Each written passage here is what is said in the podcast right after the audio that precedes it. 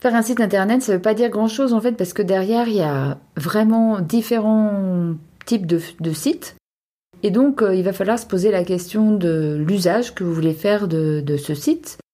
Et en fonction, vous allez partir sur des logiques qui sont quand même très différentes les unes des autres. Et aujourd'hui, ce que je vous propose, c'est euh, d'en regarder trois. Pour moi, c'est les trois formes essentielles. Le site vitrine, le site blog et puis le site de e-commerce. Vous êtes sur le podcast Comme et Projet, Nathalie Sahuc, c'est l'épisode 60.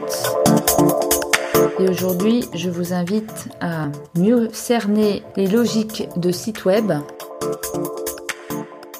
Et donc aujourd'hui, tout part de questions finalement. Qu'est-ce qu'on veut faire avec le site internet? Si vous êtes dans une logique de présenter quelque chose, d'expliquer, de valoriser, si euh, le site internet pour vous c'est un moyen d'expliquer euh, votre activité, et un moyen d'être contacté, évidemment, de donner l'information, de présenter vos produits. Vous êtes clairement dans la logique d'un site vitrine. Le site vitrine, c'est un site qui va vous permettre de conforter ce que vous avez déjà expliqué aux gens. C'est-à-dire qu'on peut très bien imaginer qu'un prospect ira voir votre site après euh, avoir échangé avec vous ou avoir reçu un email, par exemple. Vous pouvez utiliser ce type de site pour euh, montrer un produit que vous avez présenté sur le site. Comme ça, ça va inciter votre prospect à se rendre sur le site et après à aller regarder le reste de votre produit. Alors cette forme-là, euh, c'est réellement la plus classique, la plus répandue. Ce qui va être important pour ce site-là, c'est d'imaginer euh, l'organisation des contenus avec une arborescence euh, assez solide. J'ai un peu l'image d'un arbre, si vous voulez, pour illustrer l'organisation des contenus sur un site vitrine. Vous voyez un arbre, il y a les racines, le tronc, et puis les branches qui partent avec tous les feuillages au-dessus.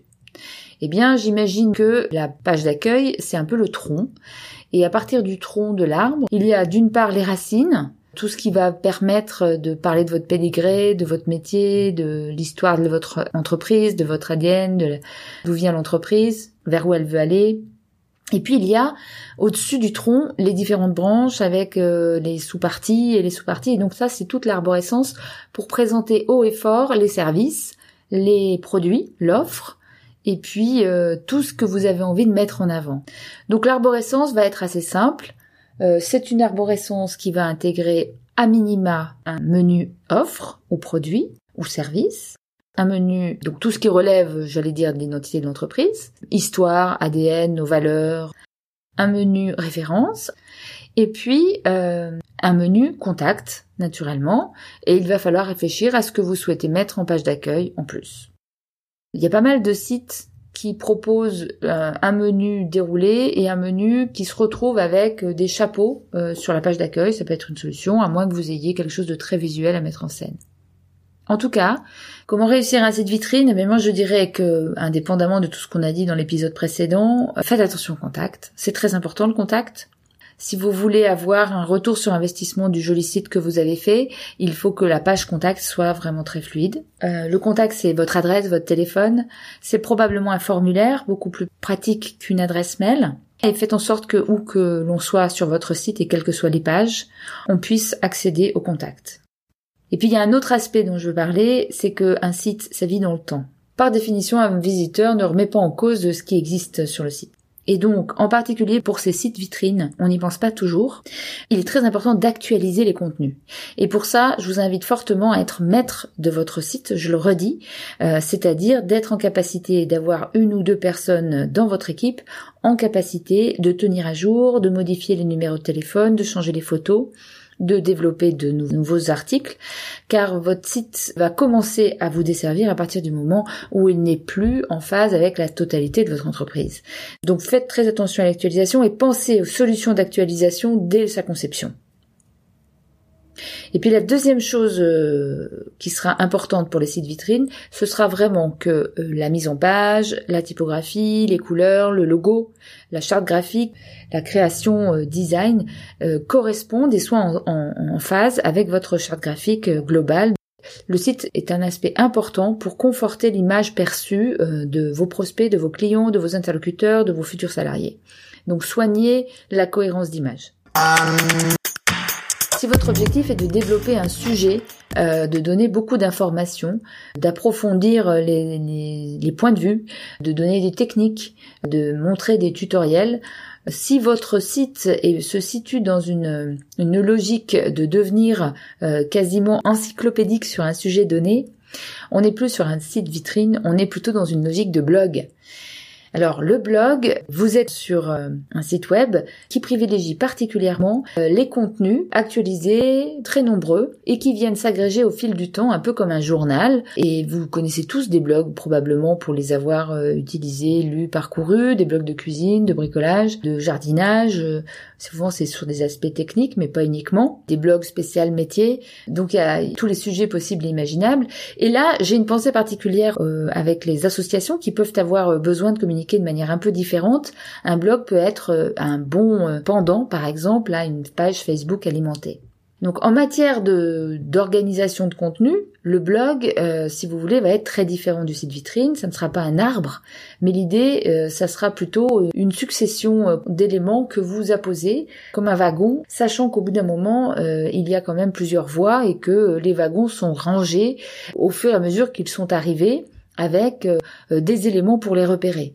Et ces éléments, ce sont les catégories ou les étiquettes que vous allez euh, euh, donner dans chaque article, les mots-clés que vous allez identifier et qui permettront aux visiteurs de ne lire que les articles qui correspondent à telle ou telle catégorie.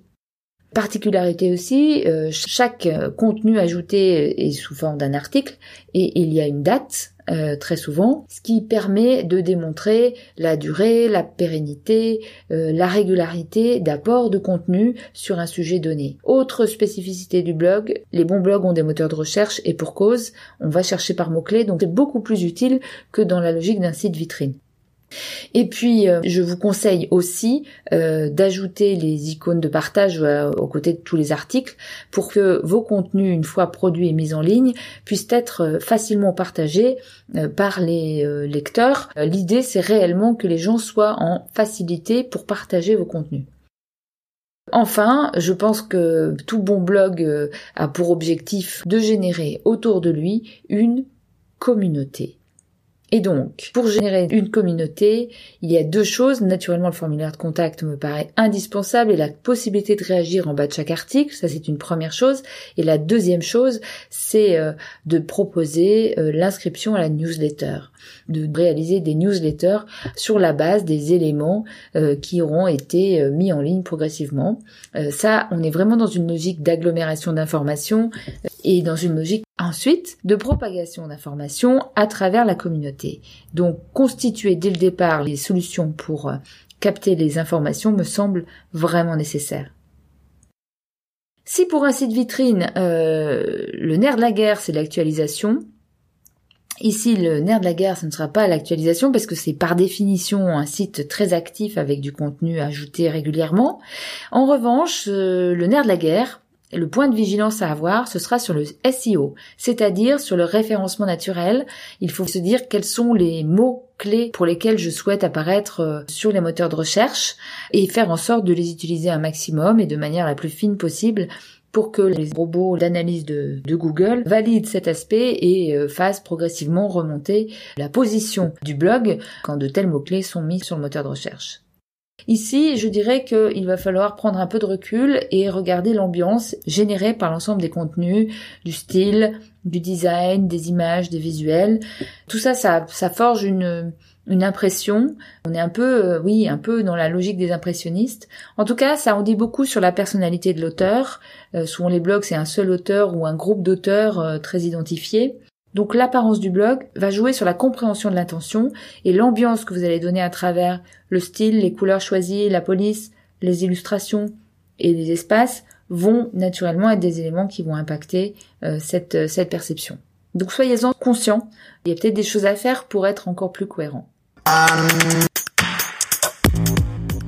Dernier volet, la troisième force de site euh, répond à la question comment vendre mes produits sur Internet, bien sûr le fameux e-commerce. Le site de e-commerce est un espace euh, complètement repensé. Souvent, on a tendance à vouloir partir d'un site vitrine et à le rendre commercialisable. En fait, le e-commerce, c'est une logique à part. Et euh, je crois qu'il ne faut plus regarder l'arborescence comme un comme une organisation de parties et de sous-parties, mais il faut visualiser les différents contenus comme un chemin, avec un démarrage, une suite et une fin. C'est ce que les gens appellent les fameux tunnels de conversion. Quelles sont les différentes pages, quelles sont les différentes étapes pour permettre aux visiteurs d'avoir une expérience qui le satisfait et qui permette d'aller jusqu'à l'acte d'achat sur le site? Ici, euh, on est vraiment au cœur euh, du chiffre d'affaires, donc il faut vraiment travailler avec des spécialistes. Moi, je recommande de travailler avec des développeurs euh, et des marketeurs, pas uniquement des développeurs et pas uniquement des marketeurs, parce qu'il faut que la solution soit solide. Ce que je peux vous dire, c'est que on va pas considérer qu'il y a un début et une fin dans le site. C'est une succession de chemins avec une succession de débuts donc des pages d'accueil ou des, landing pages, euh, des pages d'atterrissage, depuis euh, d'autres euh, espaces sur les médias sociaux où vous avez par exemple fait de la publicité. Vous allez atterrir sur une page qui n'est pas la première page, mais qui est la page d'atterrissage, et de là, vous allez inventer un chemin pour permettre à l'acheteur de consolider sa démarche depuis la découverte, l'appropriation, et l'acte d'achat et la validation, l'évaluation qu'on est sur une logique très marketing. Vous savez quand vous faites euh, intervenir un merchandiser dans une grande surface, euh, ça, c'est des techniques euh, de, purement de, de, marketing très adaptées à, à l'espace. et ici, on est dans cette même logique, c'est-à-dire que le merchandising s'applique à travers le tunnel de conversion, les le UX design bien sûr, parce qu'il faut économiser tous les gestes inutiles et centrer l'utilisation vers l'objectif euh, défini, c'est-à-dire le panier, hein, très clairement. On est dans une logique euh, d'efficacité avec la grande chance de pouvoir euh, tester plusieurs hypothèses, de faire des tests AB très fréquents et qui permettent rapidement de choisir les bonnes hypothèses. Sur ces logiques de, de, de site e-commerce, euh, je rajouterai quand même la couche convivialité parce que l'efficacité ne, doit pas empêcher la notion de convivialité et de plaisir de se rendre dans un magasin. Il y a euh, aussi, euh, avec les chatbots, avec des templates que vous pouvez rajouter, des possibilités de, de contribuer à un climat et une expérience agréable de, de la visite sur ce site.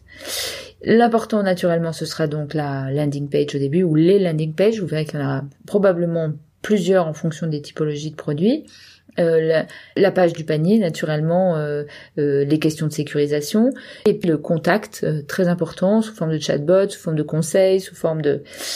qui seront très très importants pour arriver à fidéliser le client. Vous l'avez compris, on est dans une démarche non plus connexe, mais centrale par rapport à un, un business. Ça veut dire que le jour où vous voulez passer en e-commerce, c'est un véritable projet à monter avec euh, autour de la table pas uniquement des développeurs et pas uniquement des web marketeurs. Et si vous voulez rajouter des UX designers, ce sera encore mieux et vous allez gagner en, performance et en rendement. La dernière chose que je peux vous dire, c'est que que ce soit pour un site vitrine tout simple, entre guillemets, tout simple, que ce soit pour un blog, que ce soit pour un site de e-commerce, vous allez travailler et vous devrez travailler à nouveau prochainement pour modifier les éléments, parce que les graphismes vieillissent, parce que les nouvelles fonctionnalités apparaissent, parce que on est dans un espace euh, mouvant, on est en perpétuelle amélioration et c'est pour ça qu'on aime ça aussi. Voilà, bah si vous avez des questions sur la base de ces trois schémas ou toute autre question en lien avec le site web, euh, s'il y a d'autres aspects que vous souhaiteriez que je traite, je sais pas moi le web marketing, le SEO, ce serait avec euh, grand plaisir, dites-le moi. Je vous invite euh, à vous abonner si ce n'est pas déjà fait. Je vous invite à évaluer le podcast, en particulier sur iTunes, parce que c'est ce qui est le plus nécessaire pour le rendre visible et faire en sorte que d'autres le découvrent. D'ici là, moi je vous dis à la prochaine fois pour un, prochain épisode. Et euh, je vous souhaite une excellente journée. À très bientôt.